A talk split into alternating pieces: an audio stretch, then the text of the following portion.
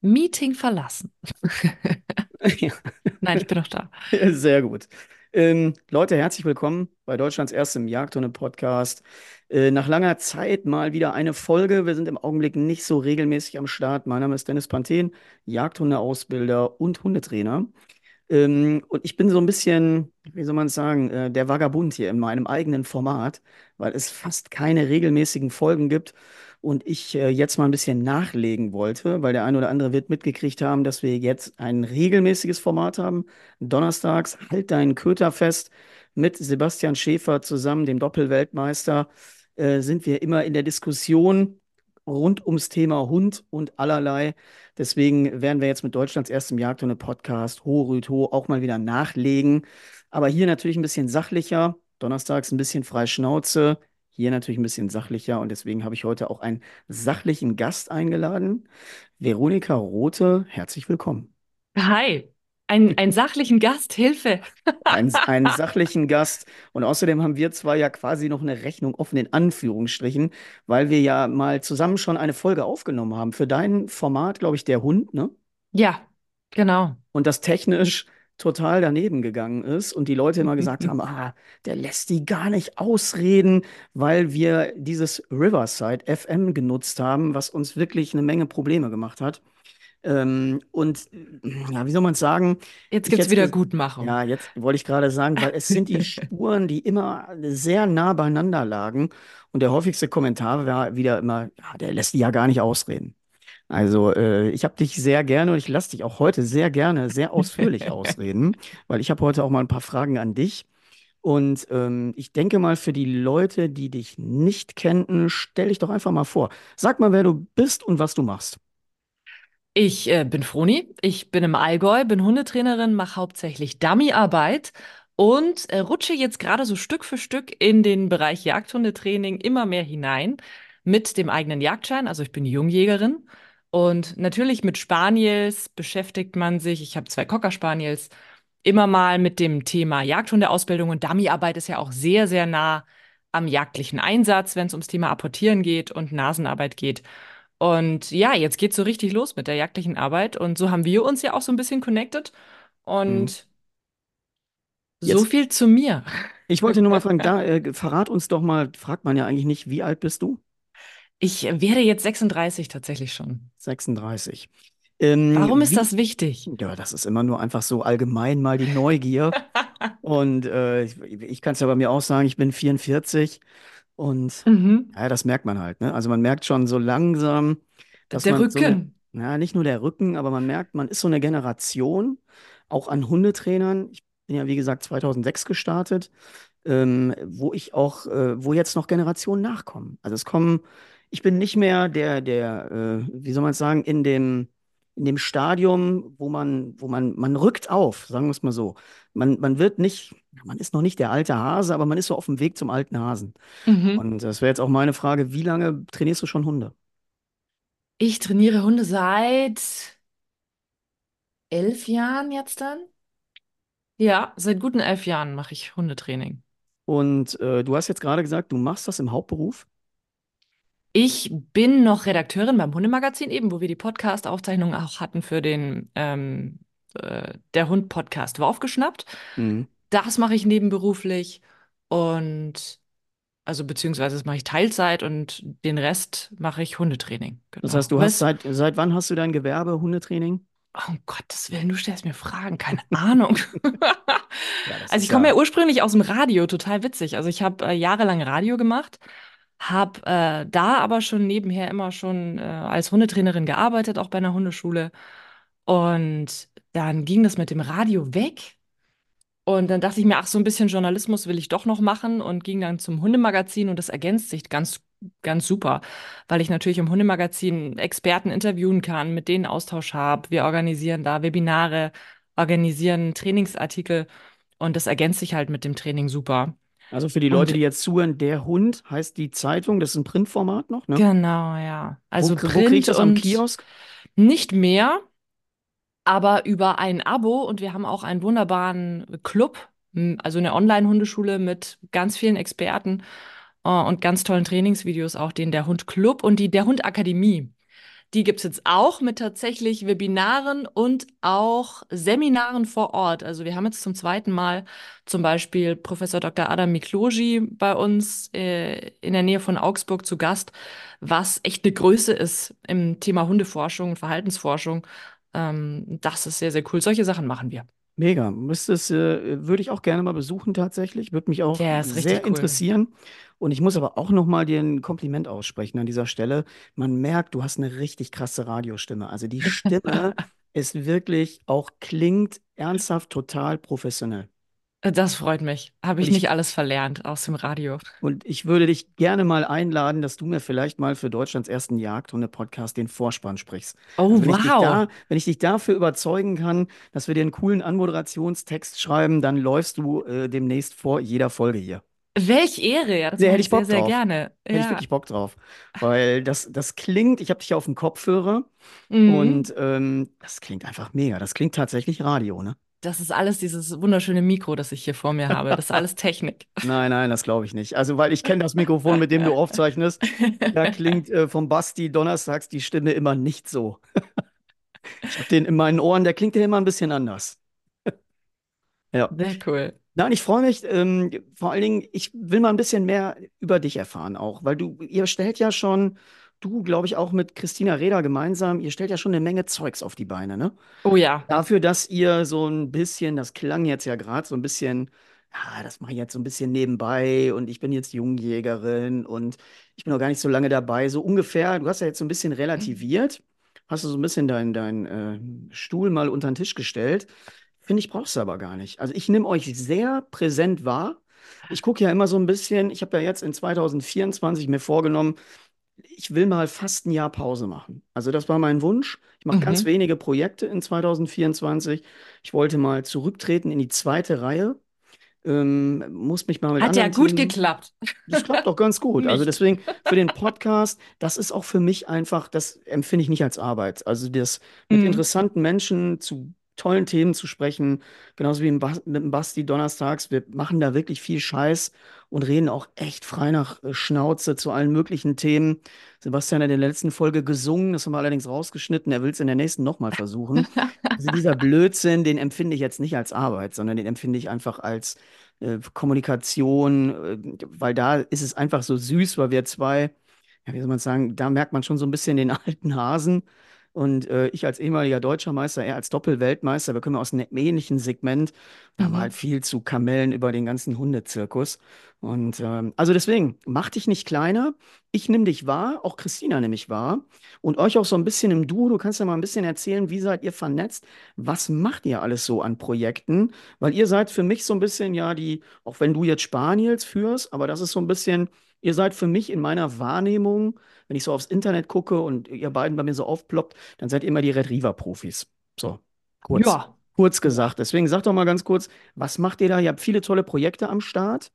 Äh, in einem, glaube ich, äh, bin ich auch noch mal irgendwo in deinem, ich glaube, Jagdhundekongress. Kannst du ein bisschen was Oh zu diesen ja. Themen erzählen, weil das natürlich auch die Zuhörer hier äh, als Jagdhundeführerin und Jagdhundeführer natürlich interessiert. Also Christina und ich, wir ähm, stacheln uns immer gegenseitig ganz toll an mit irgendwelchen schönen Projekten. Äh, irgendjemand hat eine Idee und der andere sagt so, ja, machen, machen wir halt mal, machen wir halt mal, schauen wir halt mal, was passiert, ne? Machen wir halt einfach mal. Und so sind viele schöne Sachen entstanden.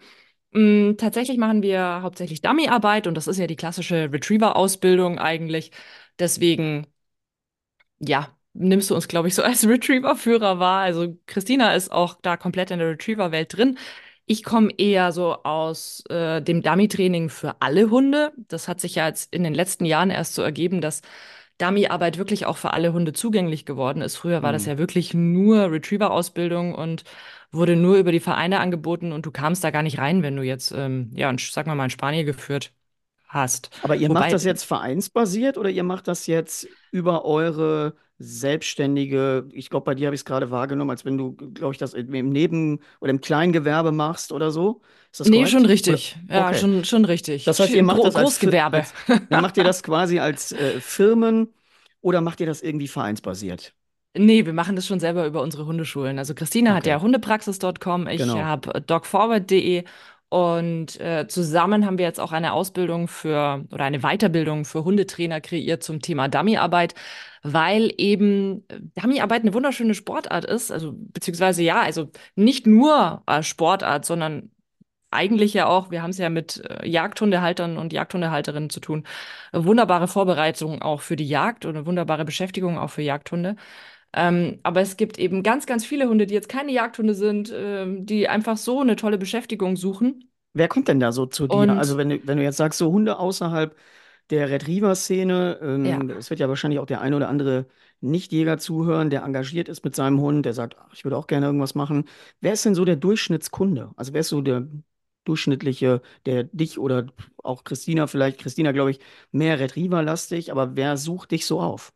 Bei uns jetzt, also zum Ja, einen haben wir ja, bei, zum einen haben wir ja eben diese Weiterbildung für Dummy-Trainer. Also das richtet sich wirklich an Hundetrainer, die dann eben bei sich in kleinen Gruppen Dummy-Training anbieten wollen oder auch in großen Gruppen, aber eben halt nicht nur Retriever-spezifisch, sondern halt für alle Rassen. Und bei mir ist es auch durch die Bank durch, sind es eigentlich alle Rassen. Da sind alle vertreten. Ich habe auch so Spaßgruppen, wo man dann halt gucken muss, klar, wenn es jetzt um die großen Distanzen geht und wirklich darum geht, den Hund auf Blinds zu schicken, also wirklich an Stellen zu schicken, geradeaus voran, wo der Hund nicht gesehen hat, dass da irgendwas Tolles passiert ist, irgendwas ausgelegt wurde. Das ist dann schon die Paradedisziplin der Retriever, aber du kannst Hm. es eben auch mit vielen anderen Rassen äh, in kleinem Rahmen betreiben. Und da habe ich, da ist durch die Bank durch alles dabei. Ich habe äh, eine englische Bulldogge, die mit einer Begeisterung diese riesigen Dummies apportiert. Das ist total geil. Das ist der Schorsch. Ich liebe den Schorsch. Ähm, und natürlich auch viel Spaniels, weil ich ja selber auch Spaniels führe und auch gut weiß, wie die so ticken. Und viel Retriever auch, klar. Wenn, jetzt erklär mal für den, für den äh, Standard-Jagdhunde-Mensch, der hier zuhört, der sagt, ah, auf den Blind schicken, was ist das? Was heißt das auf den Blind schicken? Also wir haben ja bei der Dummyarbeit, Dummyarbeit kommt ja grundsätzlich so auf die, ähm, aus der Jagd auf Niederwild. In England wird das ja ganz viel gemacht. Du bist ja auch Hm. hauptsächlich Niederwildjäger, nur halt mit. Vorstehern. Das heißt, der ähm, Drahter geht weit weg, steht vor und ich habe genug Zeit, quasi hinter meinen Hund zu treten. Ähm, und dann im Zweifel, ich weiß nicht, trittst du selber den Fasan raus, macht das der Hund? Sowohl als auch. Mhm. Beides möglich. Und ähm, bei der klassischen Niederwildjagd in England ist es so, dass du mit Retrievern und Spaniels eigentlich arbeitest. Du gehst in einer Streife, das heißt, die laufen alle in einer Reihe. Du hast Hundeführer und Schützen in dieser ähm, Reihe. Und vor dieser Reihe, du gehst durch dichten Bewuchs, vor dieser Reihe sind Spaniels. Und die buschieren durch den Bewuchs. Die Aber bleiben sehr aber, eng. Aber der sehr eng genau, sehr Hm? eng. Die gehen nicht weit weg, weil die nicht vorstehen und warten, sondern die drücken sofort raus. Okay, Also die, ähm, ja, pflügen da den Boden um quasi und okay, drücken alles raus, was da drin sitzt. Also Fasan, Hase, Rebhuhn, die bleiben da eng vor den Schützen, also in Flintenschussreichweite und machen da alles hoch. okay. Und das Und heißt, dann dann wird abstreifendes Federwild äh, wird erlegt. erlegt, genau. Die Spaniels sind steady auf den Schuss. Das heißt, wenn geschossen wird, dann verharren die, damit denen nichts passiert, beziehungsweise die sind eigentlich schon steady auf den Flasch. Hm. Das bedeutet, wenn der Fasan hochgeht, soll oder wenn der Hase abgeht, soll der Spaniel nicht hetzen, sondern soll dann verharren, soll stehen bleiben, Okay, damit eben das Wild sicher erlegt werden kann. Und dann ist die Arbeit vom Spaniel eigentlich vorbei. Dann wird der Retriever von hinten aus der Line zum Apport geschickt. okay. Das ist eigentlich so die klassische Niederwildjagd in England und darauf basiert die Dummyarbeit halt ganz Aber der, stark. der Spaniel, ich meine, es tut mir jetzt leid für den Spaniel, wenn ich ehrlich bin, weil das ist auch so ein bisschen das, was ich zum Thema ähm, den Hund mit dem Vogel gemeinsam führen, immer so ein bisschen die Bauchschmerzen habe, weil ich bin ja Mhm. immer Team Hund. So, Team Hund heißt, wenn der Hund für mich eine wahnsinnig gute Arbeit macht, in dieser Konstellation, dann würde ich ihn natürlich gerne auch mit der Beute bestätigen, indem er Ja, die holen darf, bringen darf, apportieren darf, was ja unterm Vogel auch immer schwierig ist, weil der Vogel schlägt dann die Beute, der Hund macht die Arbeit in erster Linie. Deswegen habe ich da immer ein bisschen Bauchschmerzen, weil, äh, ich wiederhole mich nochmal, Team Hund. Dass er Ähm, nicht apportieren darf. warum apportiert der Spaniel nicht? Also äh, man Beim sagt immer, Fasan ist es, passt das doch. ja, Hase packt er auch. Man sagt Ja. immer, jeder fünfte Retrieve gehört dem Spaniel. Oh, Also der, der darf schon ich auch bin ab Team und zu. Spaniel und jeder Zweite, würde ich sagen, aber Aber, aber die Spaniels, die leben auch für die Nasenarbeit und dieses äh, Buschieren und Stöbern, das finden die einfach toll. Man muss vielleicht noch dazu sagen an alle Spanielhalter in In Deutschland, in England ist es nochmal, ist eigentlich fast eine andere Rasse, obwohl der Rassestandard gleich ist. Die haben diese Working Spaniels. Hm. Kennst du bestimmt auch, Working Cocker und Working Springer. Die sind einfach nochmal anders. Die sind stumm und sind auf dieses kurze Buschieren, dieses Wuseln vor dem Schützen selektiert. Und du hast ja hier in Deutschland eigentlich die Spaniels, die Stöberer sind, die spurlaut sind und auch sein sollen, ähm, weil wir natürlich hauptsächlich auf andere Wildarten jagen als jetzt in England. Ähm, also da vielleicht nochmal so die Entscheidung. Aber ich, ich habe deutsche Spaniels und führe die einfach wie englische Spaniels und wie Labbies, weil, Hm. ja, weil ich mit der Dummyarbeit da reingerutscht bin. ganz kurz irgendwie für uns mal erwähnen, was ist denn die eigentliche Arbeit des Spaniels? Also was, was, wofür ist der Spaniel gemacht? Das kommt jetzt eben drauf an, welcher, welcher Spaniel. Also unsere deutschen Spaniels sollen ja eigentlich stöbern, das heißt, sie sollen selbstständig ähm, durchs Unterholz gehen auf der Drückjagd, sollen wild auf die Läufe bringen und sind halt kurzläufig.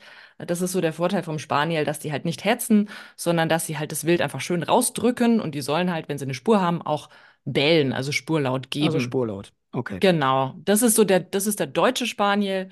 Ähm, und der englische Spaniel, eben die Working Cocker und Working Springer Spaniels, das ist eigentlich nochmal, die sind ein bisschen zierlicher, haben ein bisschen kürzere Ohren, haben weniger Fell.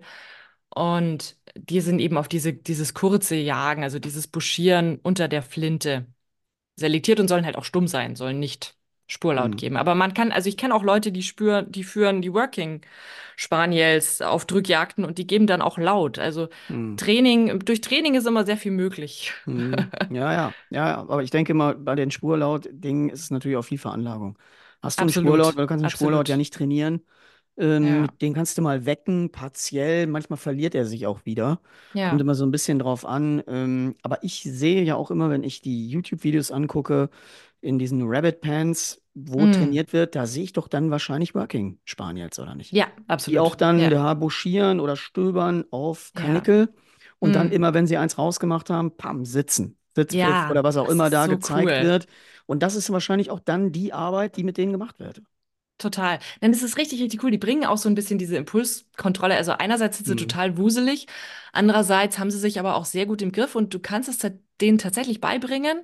Es ist gar nicht so kompliziert. Das geht mit Vorstehern bestimmt auch mega, Hm. dass sie quasi auf diesen Bewegungsreiz zack sich hinsetzen, weil sie halt auch lernen. Gut, nur wenn ich, wenn's, nur wenn ich so einfach agiere, dann ähm, kann das Wild erlegt werden. Dann habe ich auch einen Beuteerfolg. Ja, vor allen Dingen, wenn die die Verknüpfung haben, dass sie dadurch Beute machen, brauche ich ja gar nicht unter Umständen viele Zwänge, um dem Mm. Hund in diese Impulskontrolle zu bekommen. Ne? Das Ja, ist ja immer so ein bisschen, das ist so alles die Dinge, die wir so, und deswegen finde ich es so spannend und deswegen finde ich es auch so wichtig, dass Leute wie du eben den Weg in das Thema Jagdhundeausbildung finden, weil es gibt einen weltweit interessant großen Blumenstrauß und wir gucken hier partiell viel zu klein kariert auf eine Orientierung an der Prüfungsordnung und trainieren, wenn du mich fragst, viel zu wenig praxisorientiert. mm. Es ist irgendwo das Ding, das sieht man ja auch. Vorbereitungskurse sind dann immer, keine Ahnung, vier, sechs, acht Wochen vor der Prüfung. Es wird nur auf ein Ziel hingearbeitet. Dann geht es in die nächste Stufe und in die nächste Stufe und dann ist das Ding gegessen. Sondern es ist ja keine gleichbleibende Arbeit irgendwo, wo man jetzt sagt, Leute, ihr müsst lernen. Und das ist, finde ich, eben wichtig, dass man Leuten auch vermittelt, ihr müsst 365 Tage im Jahr irgendwo trainieren. Packt Ja, euch äh, äh, eine Prüfungsordnung in die Tasche, trainiert mit Freunden, mit einer Gruppe immer wieder einzelne Skills und zwar nicht nur bis zu einer VGP, also jetzt im Vorsteherbereich, sondern tatsächlich auch mal weit darüber hinaus und zwar so lange, wie ihr den Hund auch tatsächlich bejagt. So, das ist so ein bisschen, das, das ja. ist hier irgendwie in Deutschland noch ein bisschen fremd. Weil man sagt, ja, wir wollen ja nicht so trainieren, das ist ja ein Jagdhund, der soll jagen. Das ist immer so die Argumentationskette. Ähm, das ist ja genauso wie, warum gehe ich ins Schießkino? Um meine Fertigkeiten, um meine Fähigkeiten zu trainieren.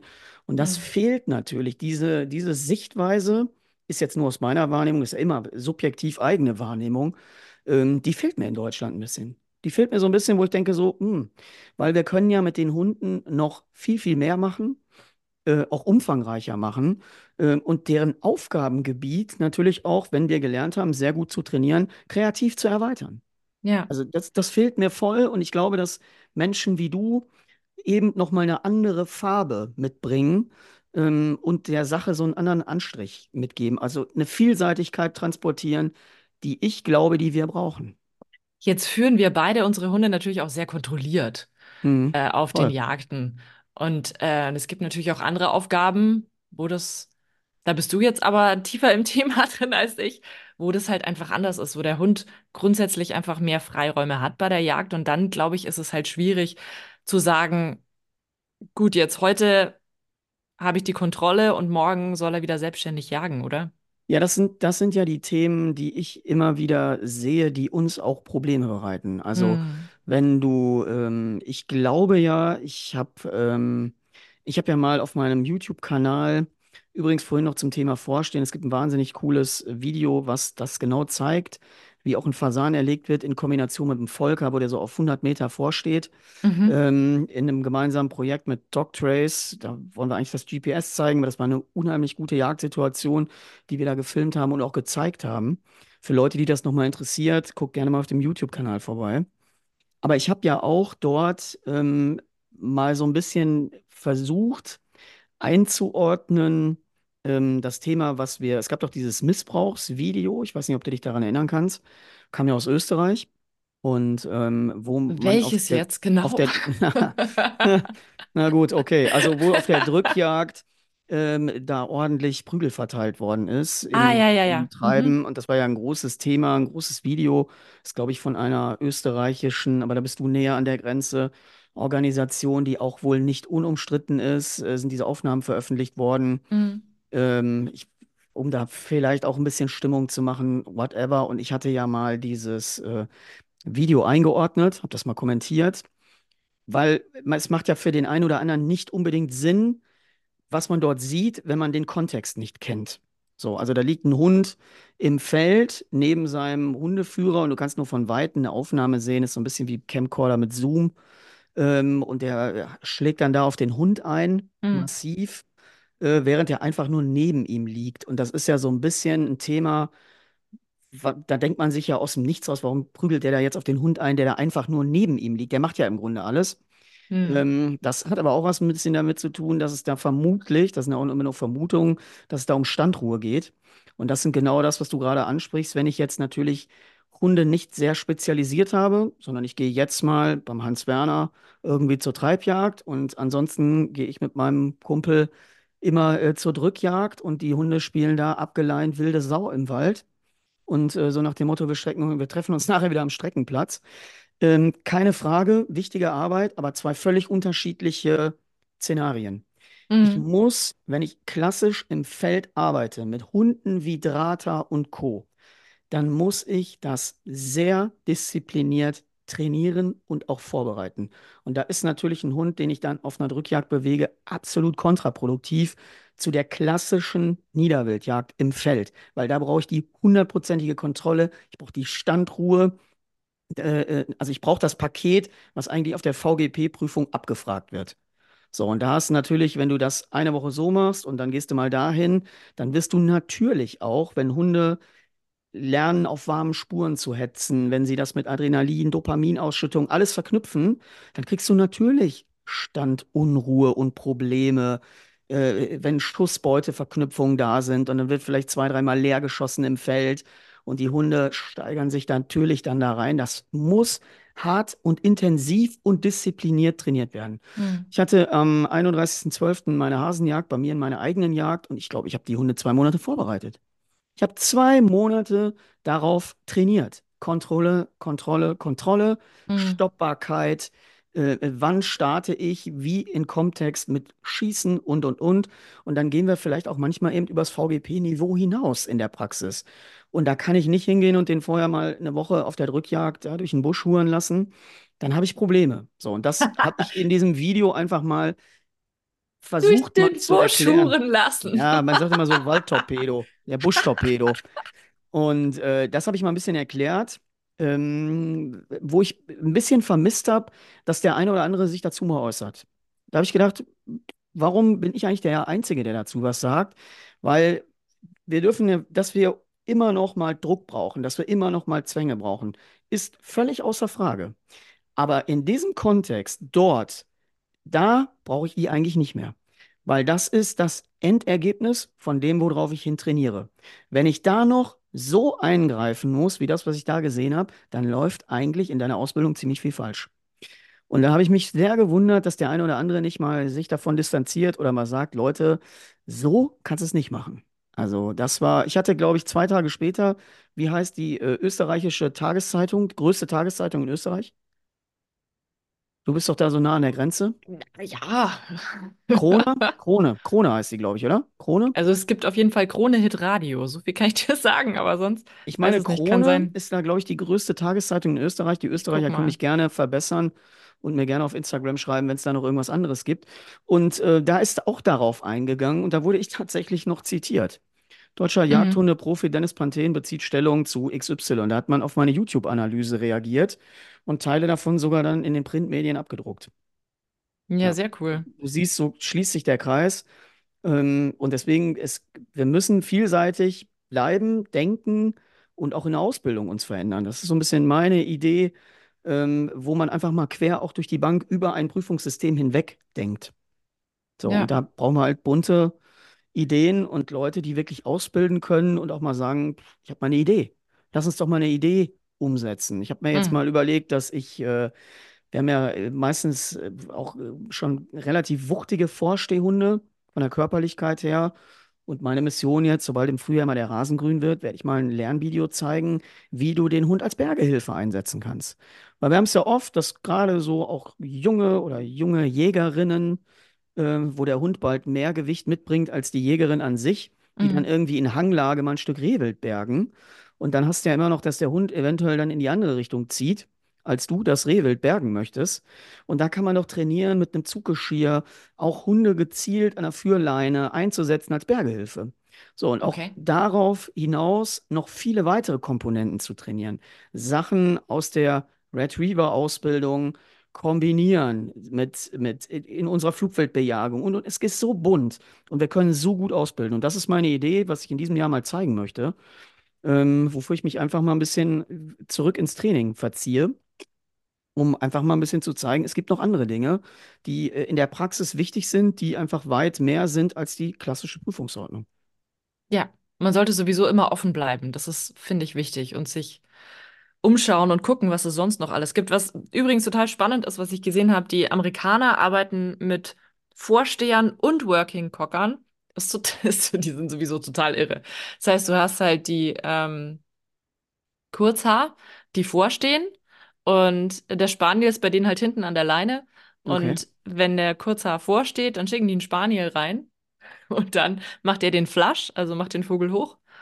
Ja, sehr witzig. Also es, Total es, es gibt auch sehr, sehr krasse Videos aus den USA, äh, wenn man da bei YouTube mal sich ein bisschen umguckt. Ähm, man sieht schon andere Länder, andere Sitten. Aber es wird natürlich ganz kreativ auf einem anderen Level ausgebildet. Man muss dazu sagen, ja, wenn man, wenn man äh, das hier in Deutschland machen würde, da wärst du übermorgen in Haft. Ist einfach Fakt. Und äh, Ja. ja, es heißt aber nicht, dass es schlecht ist. Überhaupt nicht. Es sind einfach auf gesetzlich anderen Grundlagen wird dort Ja. trainiert. Und es ist beeindruckend zu sehen, was gemacht wird und wie Dinge gebaut werden, die leider ja, manchmal natürlich auch immer lebendes Wild verschleißen. Ne? Also wie gesagt, das kannst du Ja. in Deutschland, in Europa, kannst du das gar nicht mehr machen. Aber da wird Standruhe trainiert, habe ich jetzt letztens ein Video gesehen. Es ist ausbildungsmäßig genial gemacht. Gar keine Frage, es ist mega, Mhm. aber es ist moralisch, ethisch, rechtlich, steht das mal auf einem ganz anderen Zettel. Aber als Und, Trainer, und wie? ja, sage ich jetzt, das werde ich jetzt erklären, aber ich muss Okay. natürlich noch ein bisschen Vortext leisten, sonst heißt Ja. es hier, der äh, Panthen macht hier XYZ. Ähm, Nee, es ist jetzt Amerika. Das ist ja, einfach es eine ist andere erstmal Welt. Amerika, das ist eine andere Ja. Welt. Ich trainiere aber auch international. Also ich trainiere ja Mm. auch weltweit und trainiere natürlich in diversen Ländern anders, anders kreativ, weil die Möglichkeiten andere sind. Und wie gesagt, man muss das hier anders einordnen als das, was man dort sieht. Und äh, die haben für die Standruhe trainiert. Ich muss vielleicht mal diesen Link posten oder so. Da haben die einen Hund auf einen Tisch gestellt, auch Tischarbeit, klassisch ähm, und haben in den äh, Fasanenwerfer, drei, vier Meter davor, eine Taube gepackt, die, äh, den Werfer ausgelöst. Und die Mhm. Taube war allerdings, das ist natürlich ein bisschen, ich, wie gesagt, ich, lass, ich sag's jetzt mal, wie es ist. Einordnen kann das jeder für sich selbst. Die Taube war festgebunden äh, an so einer Aluminiumstange und ist natürlich dann in einem 5-Meter-Radius immer wieder auch im Kreis geflogen. Und zwar auch über den Hund, der auf dem Tisch stand. So, Mhm. wie gesagt, das kann jetzt jeder für sich selber einordnen. Aber die, die Standruhe, Steadiness, was dort trainiert worden ist, für, es ging ja, glaube ich, um Kurzhaar auf dem Level, ähm, natürlich auch gepaart mit Elektronikarbeit, ähm, all das dort so zu machen und gemacht, hat natürlich einen wahnsinnigen Trainingseffekt. Aber es ist, äh, wie gesagt, da bist du in Deutschland, in Europa bist du übermorgen in Haft. Also ich habe ein ganz spannendes Interview geführt, auch für den Jagdhunde Online-Kongress, der bald stattfindet, mit ähm, Züchtern aus Kansas, Standing Mhm. Stone Kennels. Ich weiß nicht, ob dir Mhm. das was sagt. ich. Und die erzählen halt dann auch so Sachen, das ist für die halt komplett normal, dass die, um die Voll. Welpen auf Wild zu prägen, bestellen die halt Tauben und packen dann Mhm. halt die lebenden Tauben ähm, bei den Welpen so in, in das Welpengehege. Und ich glaube, jeder Mhm. kann sich vorstellen, was äh, ja so kleine Welpen mit T-Rex-Zähnen mit diesen Tauben machen. Ja, das ist, aber wenn du Ähm, mich fragst, also die, die kommen wohl lebend wieder raus und so, aber das ist alles irgendwie so ein bisschen Aber wenn du mich schwierig. fragst, du darfst nicht, du darfst zwei Dinge nicht, äh, darf man nicht tun.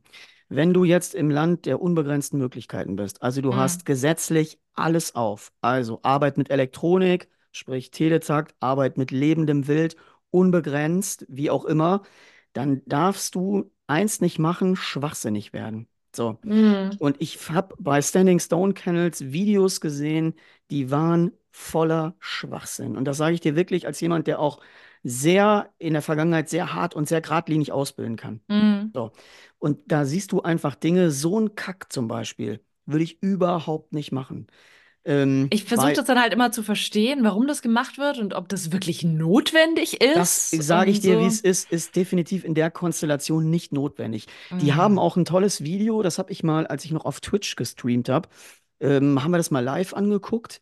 Und das war wirklich an Scheiße nicht zu übertreffen. Ich sag's dir, wie es ist. Das ist einfach nur dämlich. Da siehst du einen fünf Monate alten Kurzer, so ein äh, junges Mädel, die dann rumläuft, äh, in kurzer Hose, Gummistiefeln, hat so eine Tragetasche um. Da sind, glaube ich, gefühlt 20 lebende Tauben drin.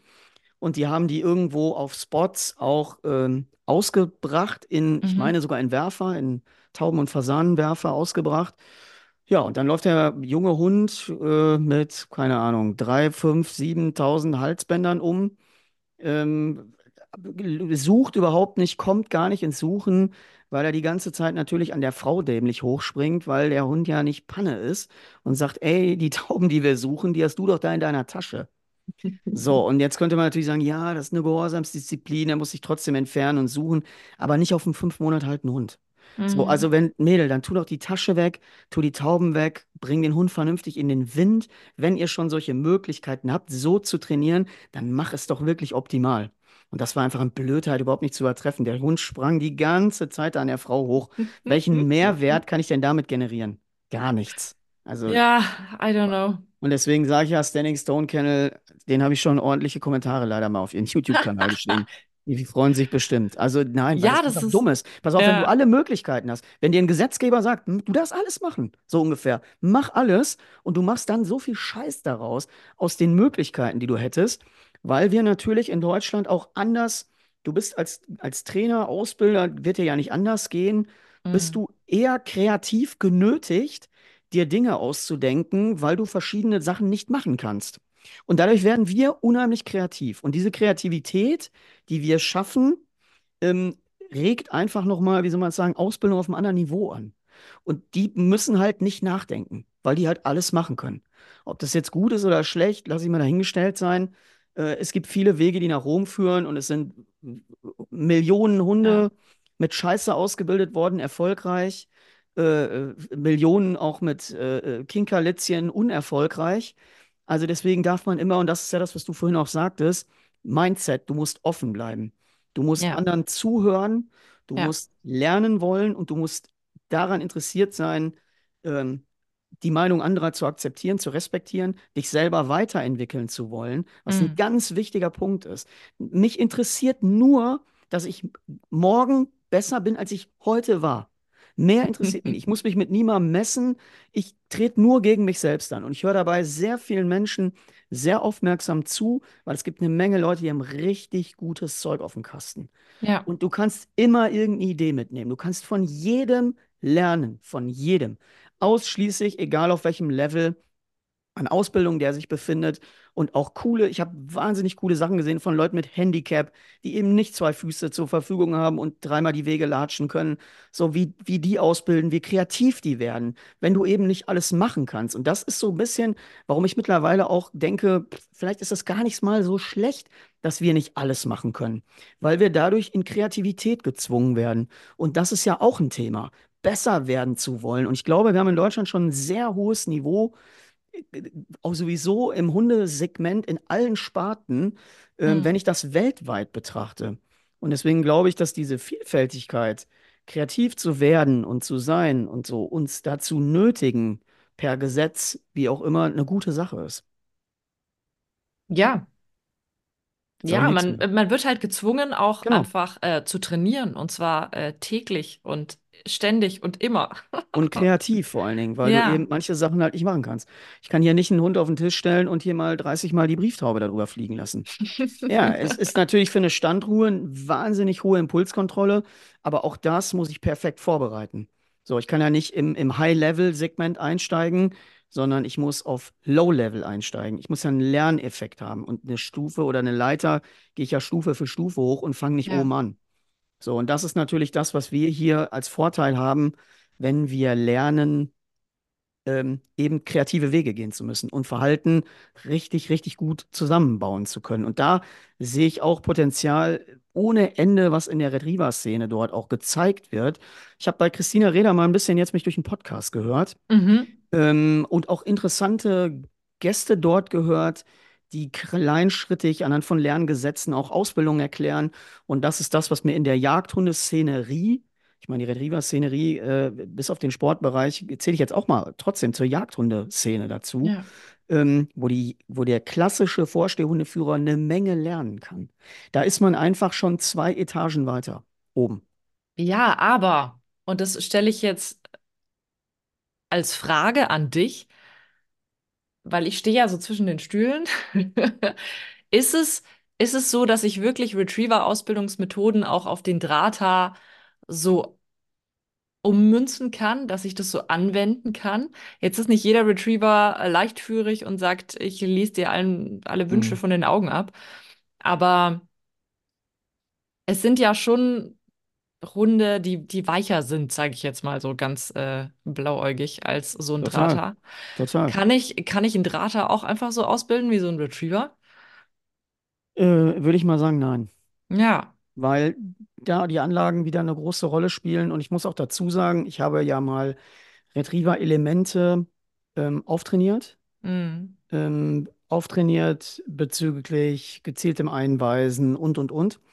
Und ich habe nach sehr, sehr kurzer Zeit das eingestellt, weil ich einfach gemerkt habe, dass Top-Hunde von mir komplett in die Unselbstständigkeit gelaufen sind.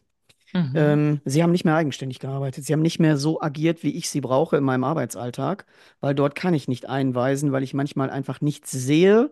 Und da brauche ich eine eigene Antwort vom Hund, der dann quasi die Arbeit lösen muss. Und die dann da gestanden haben und auf meine Anweisungen gewartet haben. Und gesagt haben, ey, sag doch jetzt mal, wo, wo muss ich hin?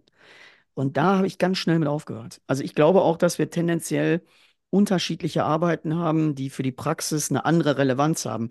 Aber Mhm. trotzdem gilt es ja darum, wie baue ich auf, also wie, wie lerne ich an, wie baue ich mein, mein Lernsystem, also wie baue ich so eine Aufgabe an sich zusammen. Ja, Und da absolut. ist die Retriever-Welt, so wie ich es jetzt gehört habe, auch, wie gesagt, quer mal so durch den Podcast, auf dem Weg, so wie die Sporthundewelt, wo ich auch herkomme, wo man ganz gezielt sich mit Konditionierungen auseinandersetzt, ganz kleinschrittig Dinge zerlegt, Übungen bis ins Detail zerlegt und die aufbaut. Das ist ja das, wo ich herkomme. Und was mich am Anfang in Jagdhundeausbildung so erschrocken hat, dass da einfach, während wir mit einem ganz feinen Seziermesser gearbeitet haben, man hier einfach mit einem großen Besen mal durchfegt. Ja. Ähm, und so eigentlich Ausbildung heute gar nicht mehr funktioniert. Natürlich geht das immer noch. Also du kannst wahrscheinlich auch immer noch mit einem Tabel und einem Kantholz einen ordentlichen Drahter ausbilden. So, das stelle ich gar nicht in Abrede.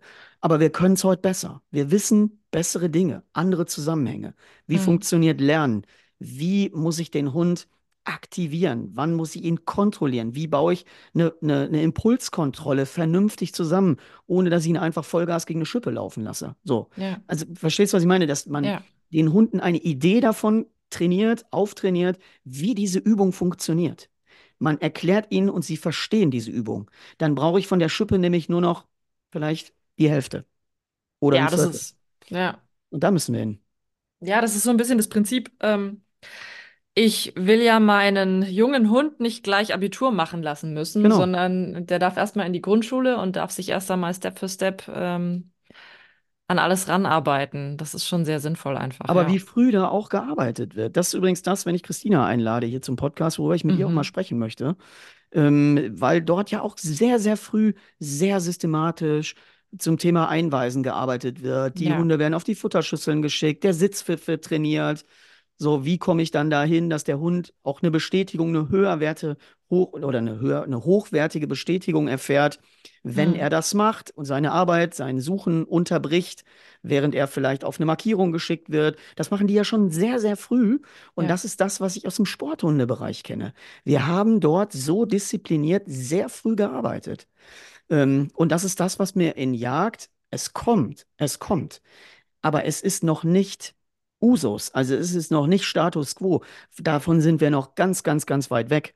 Und das ist ja so ein bisschen, warum man vielleicht auch Leute wie mich immer ein bisschen schräg anguckt und sagt, ah, weiß ich nicht. So, und aber es ist einfach Usus bei allen Top-Sportarten, bei mhm. allen, wie gesagt, die Retriever machen es ja auch. Und das kommt ja nicht von ungefähr. Junge Hunde ganz früh das Verstehen der Aufgaben zu lernen. So, und dann darauf aufzubauen und dann die Trieb- und Reizlagen zu steigern und das dann unter eine Kontrolle zu bekommen, ist doch ultra entscheidend nach hinten raus. Ja. Ich kann dem Hund viel Scheiße dadurch ersparen.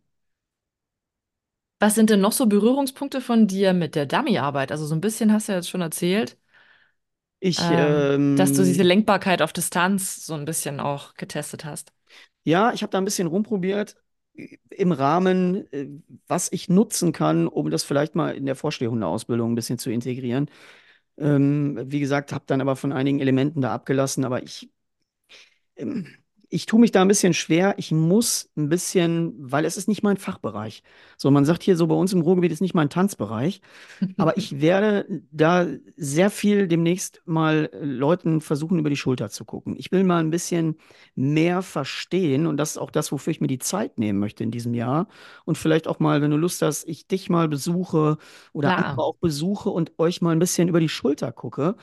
Weil ich glaube, man muss mal das verstehen, man muss es sehen, man muss auch sich vielleicht mal Zusammenhänge erklären lassen und kann dann nochmal mit eigenen Gedanken vielleicht Ideen dazu beitragen oder sich selber daraus Dinge ziehen, wo man sagt, okay, könnten wir mal ausprobieren, ist vielleicht auch für uns spannend. Ja, voll. Das Coolste für die Jagd eigentlich auch ist dieses, also gerade jetzt Thema Entenjagd oder so, ist einfach diese, diese Lenkbarkeit auf Distanz, dass ich meinem Hund sagen kann, Lauf in die Richtung, lauf weiter in die Richtung, stopp, Hm, lauf nach rechts, stopp, lauf weiter nach hinten. Und jetzt bist du angekommen, jetzt bitte die Nase runter hier suchen, weil hier hm, ist das Ding runtergekommen. Ähm, und welche, ob du dann noch eine Schleppe ausarbeiten musst oder so. Also bei Spaniers hat man ganz viel auch im, ähm, in den Dummy-Prüfungen oder in Working-Tests zum Beispiel ähm, eine Markierung, also ein Dummy, das irgendwo hinfällt und es wird dann weggezogen. Hm, Also genau der Fall, dass du sagst, okay, hier habe ich das Ding das letzte Mal gesehen, geh bitte dahin und dann ist es dein Job. Dann musst du arbeiten, weil dann weiß ich nicht mehr. Und dann muss der Hund quasi die Schleppe ausarbeiten und kommt dann hoffentlich halt mit dem Dummy zurück oder dann eben auch mit der Ente. Und, und das ist halt so schön. Und die Stelle, auch wenn der Hund nicht gesehen hat, wo die Ente jetzt runtergekommen ist, kann ich meinem Hund sagen, das ist eben dieses Schicken auf Blinds. Ich habe sie da hinten gesehen. Geh bitte hm, bis nach da hinten. Alles andere ist mir jetzt wurscht, alle anderen Spuren. Du gehst jetzt bitte erstmal bis nach da hinten, weil die, weiß nicht, die hat, glaube ich, noch gezappelt. Die ist jetzt wichtiger als alle anderen, die da schon ähm, erlegt sind.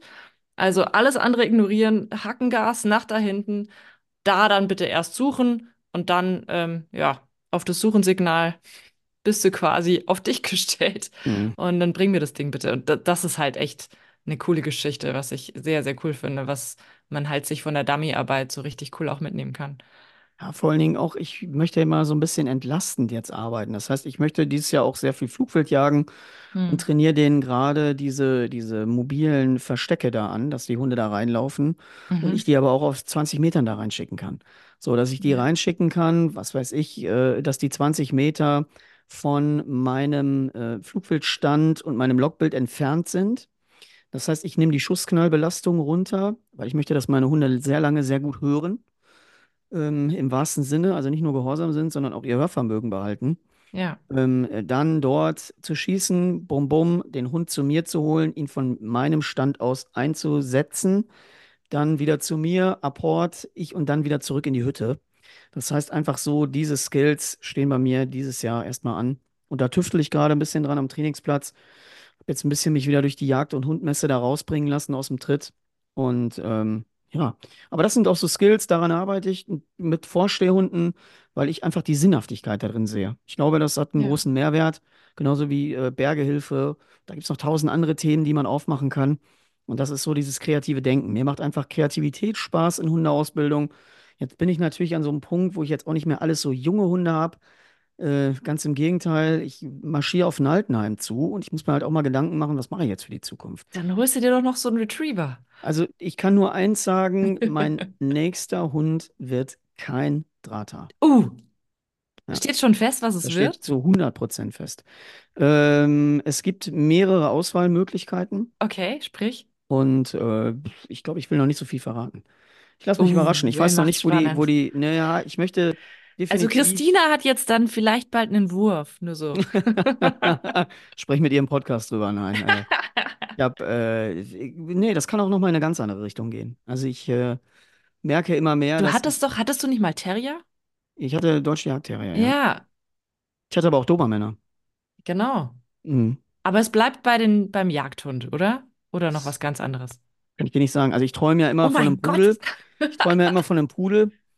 Äh, alle, die meinen Instagram-Content und meinem Instagram-Account folgen, wissen das ja, weil dass ich eine heimliche Pudelliebe habe, weil ich diese Hunde für ultra schlau halte. Mir hat Mhm. letztens einer geschrieben, die haben so Linien aus Ungarn, die sagt, das ist ein voll aufgedrehter Hund.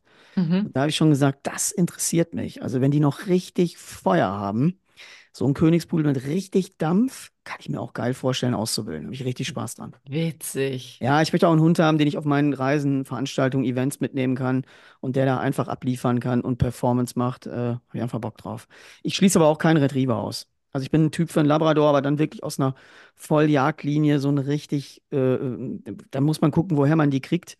Da werde ich euch alle nochmal einbinden dann als Expertenrat, wo man da den richtigen kauft. Muss man mal sehen. Also ich habe Bock. Ich hätte Auch, aber auch auch, hier kommt es drauf an, was du brauchst, ne? ja, genau. Ja. Und ich hätte aber auch nochmal Lust, entweder einen Dobermann oder tatsächlich einen Rottweiler zu führen. Okay, meine, wow. Sp- meine Sportvergangenheit, das wirst du auch nicht richtig los. Und ähm, das Sehr juckt mich. spannend. Das juckt mich. Sebastian ist, glaube ich, auch dabei, nochmal irgendwie sich einen Rottweiler zu kaufen. Ja, muss man mal sehen. Also wir sind in alle Richtungen offen. Äh, mein Job bleibt natürlich Jagdhundeausbildung und äh, der Kontext der Jagdhundeausbilder wird ja auch bleiben. Das ist mein Hauptarbeitsfeld, aber ich mag einfach die Vielseitigkeit und ich mag auch tatsächlich einen Hund, der einen gewissen Sicherheitsaspekt erfüllt. Also ich wohne mitten im Ruhrgebiet. Ähm, wirklich mitten, also ich wohne jetzt an der Grenze, aber Essen ist natürlich Ruhrgebiet Hm. und da zählen auch immer mehr mal äh, andere Themen, ne? Dass du einen Hund hast, der einen Sicherheitsaspekt hat. Und ja, das sind auch immer Dinge, die uns auch beschäftigen parallel. Sehr cool. Weil wenn du abends joggen gehst und ich gebe dir einen guten Rottweiler mit, weiß ich, du kommst wieder. Ja, es ist kein Spaß. Es gab in Amerika eine Firma, habe ich glaube ich Donnerstag mal erzählt, Rent Adobe, konntest einen Dobermann mieten. Das heißt, junge Rent Frauen, die da Adobe. abends im Park Geil. joggen waren, irgendwo in den USA, die haben einen Dobermann gekriegt. Der Hund hatte Auslauf, die sind dann mit joggen gegangen und danach haben die den Hund wieder abgeholt. So, also einfach als Sicherheitsaspekt. Und ich glaube, dass auch die, die in einer immer verrückter werdenden Welt ähm, Sicherheit mit Hunden ein großes Thema der Zukunft sein wird. Das halte ich auch für ein ganz großes ähm, Element. Und wie gesagt, ich bin eben deutscher Meister im Schutzhundesport, das ist meine DNA. Da komme ich her. Und ähm, wahrscheinlich wird man seine Geschichte auch nicht los. Hm. Das ist so, die wird wahrscheinlich mit dem Älterwerden. Ich schließe aber auch nicht aus, nochmal einen richtig krassen Dobermann zu kaufen. Also das ist, mit der Rasse bin ich ja sehr verbunden und ähm, ja, schließe ich auch nicht aus. Kannst Da bin ich jetzt wirklich sehr gespannt, was sich da bei dir noch alles tut. ja, da wird sich noch eine Menge tun und ich mag halt nicht immer auch den gleichen Hund zu haben. So, jetzt habe ich mal vier Drahter und jetzt ist auch mal genug gedrahtert. Ja, ich sehe jetzt schon einige, die sich äh, die Hände reiben und sagen, jawohl, endlich kauft der Panthen keinen Drahter mehr. Ja, es ist so, es ist so. Aber du siehst auch übrigens, dass die äh, Leute, die äh, Hundesport-Skills haben, ähm, sich in der, in der Jagdhundeausbildung auch immer wieder auffallen, ne? Auch wenn man das nicht so gerne zugibt. Hm. Aber ich äh, glaube, im, wann war das denn? Im letzten Jahr, nicht in diesem Jahr, im letzten Jahr, der äh, Sieger der Hegewald bei Drata, Yannick, ähm, hat mir im Gespräch erzählt, er kommt aus dem Hundesport, hat Malinois geführt. Hm, krass. Also kann man ja schon sehen, wo die Reise hingeht, wo das Wissen herkommt und welche Leute vielleicht eben auch ein System beeinflussen werden. Ja, das eine schließt das andere ja nicht aus und das ist vielleicht gerade so das Schöne in der Dummy-Arbeit, dass es einfach, dass Sport und Jagd doch so nah beieinander liegen Ja, dem Bereich. vermutlich. Also wie gesagt, ich habe von dem sportlichen System äh, nicht viel Überblick, das möchte ich mir verschaffen. Ich hatte mir auch eigentlich gewünscht, mal in diesem Jahr, da weiß ich noch nicht, wie ich das umsetzen kann, weil die Zeit einfach auch immer knapp ist, ähm, mal ein bisschen zu reisen und die Kamera mitzunehmen. Hm. Ich habe sehr gutes Kameraequipment mittlerweile gekauft und ähm, möchte da auch einfach mal nicht nur Lehrfilme mitbauen, sondern einfach auch äh, ja, hingehen und, und Leute, die wirklich was können, mal einfach zwei Tage begleiten. So, Ja, und einfach mal deren Arbeit filmen und da einen tollen Film für YouTube draus bauen. Gar nicht irgendwie zum sehr cool. Verkauf, sondern einfach nur, was sind die Menschen, was bewegt die? Und vielleicht mit denen mal an deren Küchentisch sitzen und sagen, hey, du bist Profi in deinem System, was bewegt denn dich beim Thema Hund? Und ich glaube, das ist spannend, da habe ich richtig Bock drauf. Ja, Also das heißt Pantene on weit, the road. ja, Pantene on the Road, vielleicht ein kleiner Roadtrip. Ich habe mir schon tolle Wohnmobile angeguckt, weil ich glaube, mein Wohnmobil hat kein Allrad und da müsste man mal auf Allrad Oh, umrüsten. Aber ich habe ja. äh, die Tage in einem gesessen, Vorjahresmodell, Sprinter mit Allrad, umgebaut von Hymer. Boah, da haben sie mir das noch schön gerechnet. Da waren wir immer noch bei 130.000 Euro. Huch, Schluck. Ja, kann man so sagen. Was fährst du für ein Auto? Ach Also so, ich bin ich, immer, ich bin so ein Auto-Nerd. Ich stelle immer jetzt neuerdings, glaube ich, im Podcast auch im allen mal die Frage, was fahrt ihr so für ein Auto? Was fährst du für ein Auto? ich fahre ein ganz untypisches Hundeauto. Ich fahre ein BMW X4. Und das funktioniert nur, weil ich Spaniels habe, weil der ist Kofferraum ist ein jetzt nicht so der X4? Hit. Habe ich noch nie Ah ja, gesehen. google mal. Ja, Google das, mal. das google ich gleich mal. Ja. Ähm, Beschissenen Kofferraum, weil es so flach hinten runter geht. also ist das Aber halt geil für Langstrecken und so. Und Okay, ist Allrad, klar. Diesel? Diesel. Sehr gut. Ja. Automatik? Nee, nee, ich stehe auf Schalter. Schalter? Ja, ich Ah, stehe auf. Schalter. Ich hasse Automatik. Verrückt, verrückt, verrückt. Ja. Ja, interessant. Also Witzig. Ja, ich, was fährst du für ein Auto inzwischen? Ich finde habe das auch leid, ich cool. hab leider mehrere Autos. Ich, ich Leider. ja, ich muss mich outen. Also ich habe tatsächlich mittlerweile Also, wenn ich jetzt die Belastung sehe durch Kraftfahrzeugversicherungen, die bei mir abgebucht werden, Hm. Anfang des Jahres, ja noch nicht so lange her, dann äh, fühle ich mich irgendwie komisch, wenn ich ehrlich bin. Also, ich habe ja vom Traktor, der ja auch zugelassen ist, äh, Muss man den Bagger auch zulassen? nee, Nee. den Bagger habe ich nicht zugelassen. Und äh, dann habe ich ja noch einen Land Rover Defender, einen D300, also V6 300 PS Diesel im Land Rover Defender. Das macht auch schon Spaß, aber der ist leider im Hm. Augenblick mehr in der Werkstatt, als er fährt. Warum, weiß ich nicht. Ich habe den irgendwo mit Wasser in Kontakt gebracht, weil ich Oh. diese Autos, ich nutze eigentlich immer jedes Auto, was ich habe, ähm, genauso, wofür es gemacht worden ist. So, und ähm, ein Defender ist halt ein Geländefahrzeug und ich benutze den auch genauso. Und so sieht er auch bei mir aus. Der wird auch nicht Ja. geschont. Äh, und der ist ja auch noch ein hochgradig sehr guter Geländewagen. Aber er hat irgendwie, äh, wir hatten ja Hochwasser und die Ruhr ist bei uns viel übergetreten. Hm. Und da sind wir natürlich auch viel im Hochwasser gefahren, zwangsläufig. Und das hat er irgendwie nicht gut vertragen. Also ich weiß nicht, ob es damit zusammenhängt, unabhängig davon, der hat ja eine 90er Wasserdurchfahrtstiefe, also bis 90 Zentimeter kannst fahren. Das ist ja Hm. fast ein Meter, das ist richtig viel. Im Gegensatz zum alten fast doppelt so viel.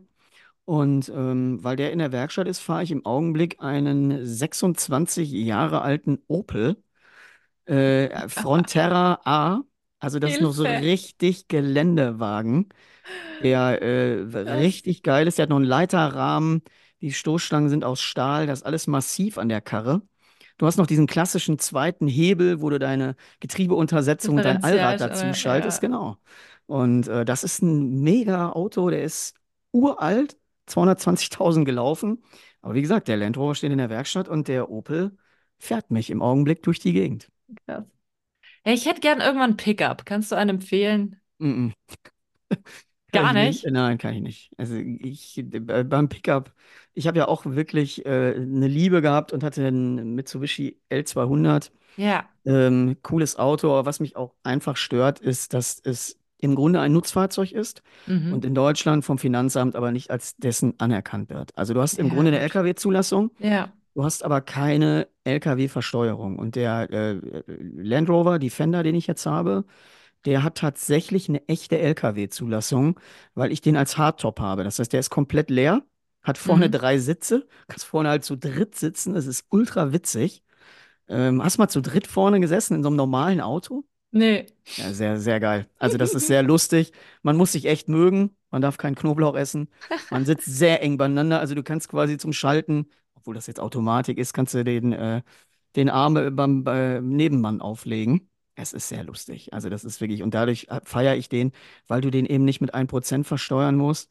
Mhm. Und ähm, ja, ist ja bei solchen Kaufpreisdingen, äh, ja, ansonsten fahre ich ja das Wohnmobil, wenn ich unterwegs bin mit Land Rover oder auf Tour allgemein. Wenn ich irgendwo Workshop-Termine habe, fahre ich halt immer Hundeanhänger Wohnmobil. Ja. Ja, aber ich möchte gerne den Defender und das Wohnmobil zusammenfassen. Und deswegen hatte ich mir diesen Sprinter 4x4 bei Hymer angeguckt. Das sind die einzigen, die so richtig gute Allradsachen machen, halt mit Mercedes in Kombination. Mhm. Aber Hymer ist halt Porsche, ne? Das ist richtig, richtig, richtig teuer. Ja, muss man sagen. Hm. Leider, leider war äh, unangenehm. Und deswegen sei froh mit einem Auto, das deckt alles ab. Aber du musst halt auch immer einen Wagen haben, der alles abdeckt, ne? Ja, also ja, ich brauche halt die, ich, ich stehe halt drauf, einfach ein, ein Auto zu haben, wo man gemütlich Langstrecken fahren kann und wo man auch ein bisschen Gas geben kann einfach. Hm. Aber das äh, ist dann halt mit dem Platz dann meistens nicht so ideal einfach. Bist du so ein Flitzer. Nein, ich bin kein Das, Flitzer. das ist so ein linker Nein, Spurflitzer. nein, ich bin kein Flitzer. Ja, ja, wer Aber weiß, es ist ja auch, weiß. es ist ja auch sicher, wenn man so ein bisschen Gas hat, ne? Ach so, wie viel PS hat Ja, dein Fahrzeug? ich habe keine Ahnung. Ja, warum glaube ich das jetzt gerade nicht? Nee, aber wenn, wenn man halt mal, ne, nee, ich sag jetzt nichts mehr. Das ist irgendwie, das wird alles gegen mich Nee, verwendet. komm, sag mal, sag mal, jetzt wird's Aber ich fahr, spannend. ich fahr gern Auto. Ich fahr wirklich Ich gern auch. Auto und Voll. ich, also, wenn man so viel unterwegs ist, ist es natürlich super, wenn man einfach sein Auto gerne mag und da gerne einsteigt und ja. Ich habe auch ein ganz tolles Auto für Langstrecke. Mhm. Äh, lieb ich ohne Ende. Wenn du so ganz leicht über die Autobahn so gleiten kannst, fast keinen Luftwiderstand hast und das alles so angepasst smart funktioniert, das macht schon großen Spaß, ey. Ja. Voll. Ja, also deswegen, wie gesagt, ich äh, wechsle auch gerne mal Autos oder kaufe mal eins dazu und verkaufe das wieder. Ähm, macht mir große Freude, muss ich dazu sagen. Ich habe irgendwie, äh, aber ich habe nichts Elektrisches. Ich bin da Mhm. komplett von weg. Ich war am Anfang groß überzeugt und mittlerweile bin ich komplett austherapiert. Ja, Ja. mein Mann hat ein E-Auto gerade noch. Ein, Echt? Oh Gott, wie heißt der? Mir fällt's nicht ein. Was, äh, ist das ein. Außendienstler? Vertriebler, Ähm, Außendienst oder nee, nee, nee, der hat ihn sich selber geholt. Das Okay. ein. Bin ich jetzt doof? Ah, Sag mal die es Marke, Mercedes. VW? Oh Gott, ich weiß es nicht. Ich wusste es, es ist echt schlimm. Mir fällt es nicht ein. Nein, kein Problem. Aber ähm, ich, wie gesagt, ich habe damals, als die allerersten rauskamen, das waren ja alles noch Hybridfahrzeuge und das Ja. allererste Fahrzeug damals war Toyota Prius. Und ich Mhm. war einer der ersten, der so einen Prius hatte. Das war ja damals völlig wild, weil niemand gecheckt hat, wie du auf dem Parkplatz elektrisch gefahren bist. Da hat jeder gedacht, das Ding ist doch nicht an. Da gab es ja gar keine Elektroautos. Das war ja weit vor der Zeit. Und da bin ich nach Münster gefahren, das sind so 100 Kilometer von hier aus, mit drei Liter Sprit. Da bin ich ausgerastet vor Freude. Ich habe gedacht, das ist das große Ding. Aber jetzt mittlerweile siehst du halt viele Außendienstler und Vertriebler, die auch die Dinger abgeben. A, werden die nicht mehr steuerlich subventioniert. Und du hast ja, glaube ich, dann nur einen halben Prozent versteuern Ja, müssen.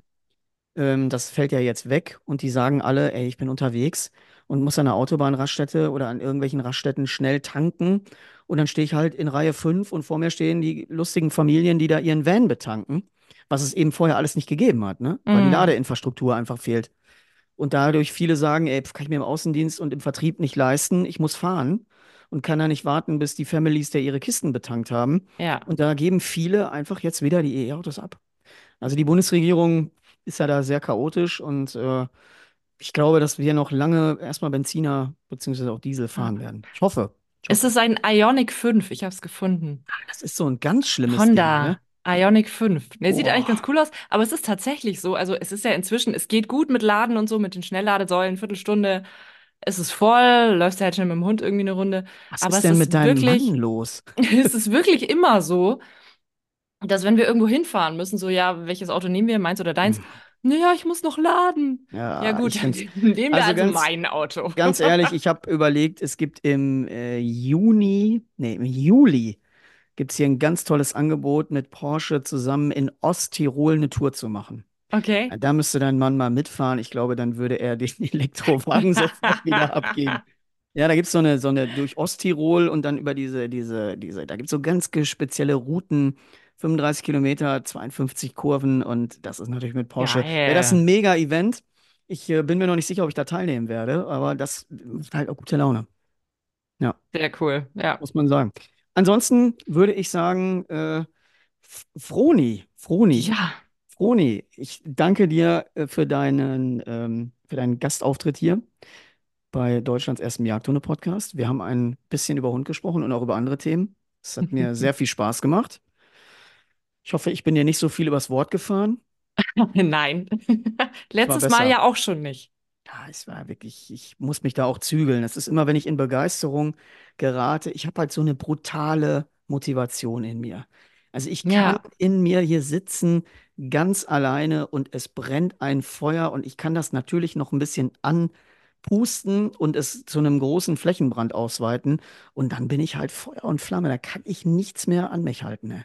Ja, Das leben die oder das erleben die Leute ja auch, die mich in Ausbildung erleben, was dieses Thema mit mir macht. Und ich bin halt ein Vollblut-Hundetrainer. Vollblut. So, absolut. fällt es mir immer schwer, Dinge, die im Kopf sind, so ich muss das sagen und uh, es muss raus. Es ist immer wie so eine Quelle, die sprudelt. Und äh, da bitte ich immer ein bisschen um Verständnis. Nein, ich fand es mega cool und mega angenehm mit dir. Es hat echt sehr, sehr viel Spaß gemacht. Vielen herzlichen Dank. Gerne, gerne. Danke, dass du hier warst. Und äh, wir setzen das gerne mal fort, weil mich ja auch interessiert, wie es bei dir weitergeht, wie deine Jagdhunde-Ausbildungskarriere weiter verläuft. Und ich kann dich nur motivieren, bleib am Ball. Wir brauchen Menschen wie dich dort, ähm, die eine weitere Farbe einfach in unserem Bild ergänzen. Ich gebe mein Bestes. Dann sage ich an dieser Stelle mal offiziell Tschüss, du hast das letzte Wort, was du den Leuten noch. Ach so, ich habe noch ein Abschlusswort, was ich sagen Aha. möchte. Ich habe ja heute, ich, ich wollte ja oder ich möchte Deutschlands beste Hundeführleine bauen. So, das war Ja. mein Wunsch und dafür habe ich mir ja Nigelo als Partner gesucht, Mhm. die ja sehr hochwertige, allerdings auch sehr äh, preisintensive Leinen bauen. Aber ich habe deren Kram einfach für, halte ich fast für unzerstörbar und habe denen jetzt mit meiner Idee, ähm, bauen die für mich eine Leine. Die wird es nur bei mir geben im Shop. Das wird die Hundeführerleine, die Dennis Panthen Hundeführerleine werden, äh, multibel, verstellbar und allem Scheiß und Schnick und Schnack. Leute, freut euch mal richtig auf die Leine. Wir haben die, heute habe ich die in Auftrag gegeben. Das heißt, Nigelo fertigt jetzt ähm, einen ganzen großen Satz, den ich bestellt habe. Und dann wird es die demnächst im Shop geben. Und da bin ich mal gespannt. Vielleicht werde ich die in Zukunft auch mal in der Retriever-Szene sehen. Sehr sehr, cool. bin mal sehr, sehr gespannt. Wenn du noch gerne was promoten möchtest, ähm, wir haben gar nicht über deinen Jagdhunde-Kongress gesprochen, können wir beim nächsten Mal. Unbedingt. Ja, dann müssen wir auch noch aufzeichnen. Wir zwei, also 31.03. und 1.04. Der weltweit erste Jagdhunde-Online-Kongress mit ganz vielen tollen Videos von spannenden Jagdhunde-Experten und Expertinnen. Einfach dazu da, um ja, sich inspirieren zu lassen, sich auch mal was anderes anzuhören, was anderes anzuschauen. Also es sind aus England, aus Amerika, aus der Schweiz Leute dabei und einfach auch so ein bisschen, um Wissen zu verbreiten. Voll gut. Werde ich mir alles angucken. Äh, habe ich auch richtig Bock drauf. Und äh, eben Mega. mal den Kollegen und Kolleginnen über die Schulter zu gucken oder was sie so preisgeben, was sie so zeigen, was sie so sagen, bin ich sehr gespannt drauf. Finde ich eine gute Sache. Hast äh, meine Unterstützung. Vielen Dank. Gut. Leute, macht's gut. Bleibt gesund. Weidmanns Heil. Du hast das letzte Wort. Ich bin raus. Auf Wiederhören. Ich sage, wie sagt man hier in Bayern? Ich sag Servus, ich bin raus. Ich danke euch. Sehr gut.